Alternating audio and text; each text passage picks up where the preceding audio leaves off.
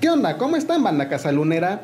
¿Alguno de ustedes se ha preguntado cuáles son los motivos por los cuales tenemos que llevar a nuestras mascotas con los médicos veterinarios? ¿Sabían que las aves, roedores y reptiles necesitan de cuidados especiales? ¿Y que solamente un médico veterinario es quien les puede guiar para cuidar muy bien de sus mascotas? Estos y otros datos más les daremos aquí, en Casa Luna, el lugar de mi mascota. ¡Comenzamos! Les recordamos que pueden seguirnos en todas nuestras redes sociales, como Facebook, Instagram, Twitter, Spotify y TikTok, donde nos encontrarán como MX Casaluna. No te pierdas ni un segundo de nuestra programación. Número 1. El punto más importante que hay que resaltarle a las visitas al médico veterinario es la medicina preventiva, la cual se aplica con todas nuestras mascotas.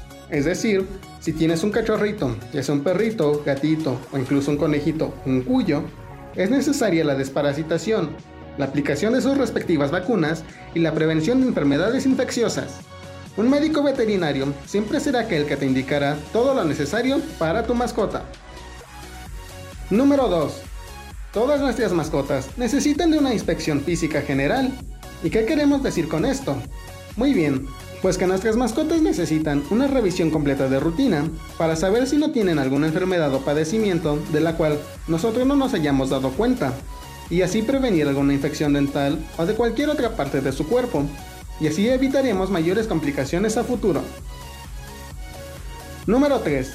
Algo que va de la mano con la inspección física es la revisión dental, la cual es muy importante para conocer el estado de salud de los dientes de nuestra mascota, ya sean perritos o gatitos, quienes en ocasiones sin darnos cuenta pueden llegar a necesitar alguna profilaxis, es decir, una limpieza dental más especializada, donde se les quita el sarro y así se evitan algunos problemas dentales mayores.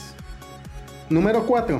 Así como nuestros lomitos necesitan revisar sus dientes, no se quedan atrás nuestros amigos los roedores, quienes también deben tener un constante monitoreo de sus dientes, ya que estos están creciendo siempre y en ocasiones puede haber desviaciones en su mandíbula o algunos problemas mayores en el desgaste de sus dientes. Igualmente, ellos requieren de desparasitación para mantener un buen estado de salud. Número 5. Así como hablamos de los roedores, las aves, reptiles y otro tipo de mascotas no comunes requieren de manejos especiales, los cuales solamente tu médico veterinario será quien te indique todo ello, como el agua, hábitat, alimento, temperatura, limpieza y principalmente el manejo que tengas con tus mascotas. Ellos también requieren de tu atención, quiérelos como ellos te quieren a ti. Número 6.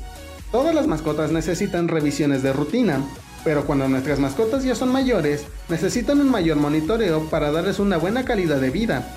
Por ello, a nuestros lomitos que ya tienen bastante edad, los tenemos que llevar con el veterinario por lo menos 4 veces al año. Ellos nos indicarán qué es lo que nuestra mascota necesita Número 7.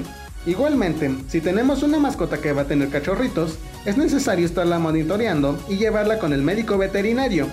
Él podría hacer un ultrasonido y saber las condiciones en que se encuentran los cachorros, la cantidad de los mismos, su estado de salud y una fecha aproximada en la que podrían nacer. Número 8. Algo muy importante que debemos saber acerca de nuestras mascotas es que hay que esterilizarlas, y el ir con nuestro médico veterinario a una consulta nos puede ayudar a resolver todas nuestras dudas acerca de ello, así como evitar infecciones en el útero y en glándulas mamarias de nuestras mascotas. Número 9. Siempre debemos estar atentos a la alimentación de nuestras mascotas, pero si hay algún problema en su peso, debemos llevarlo siempre con el médico veterinario, ya que él es quien nos indicará qué hacer, llevar un manejo nutricional específico y así poder llevar a nuestra mascota a su peso ideal. Número 10.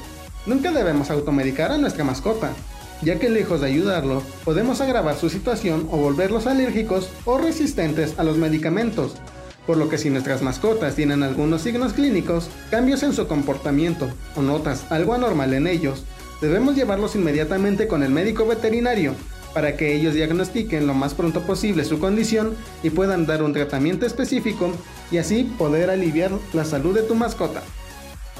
¿Ya sabían todo esto acerca de nuestras mascotas, amigos casaluneros? Recuerden seguirnos en TikTok, donde estaremos subiendo videos bastante interesantes. No se dice el gato, el Michi, se dice Michi Perrito, felino, menino, hay que aprender a respetarnos. Esto fue todo amigos casaluneros. Nos vemos en la próxima emisión, banda casalunera. Adiós.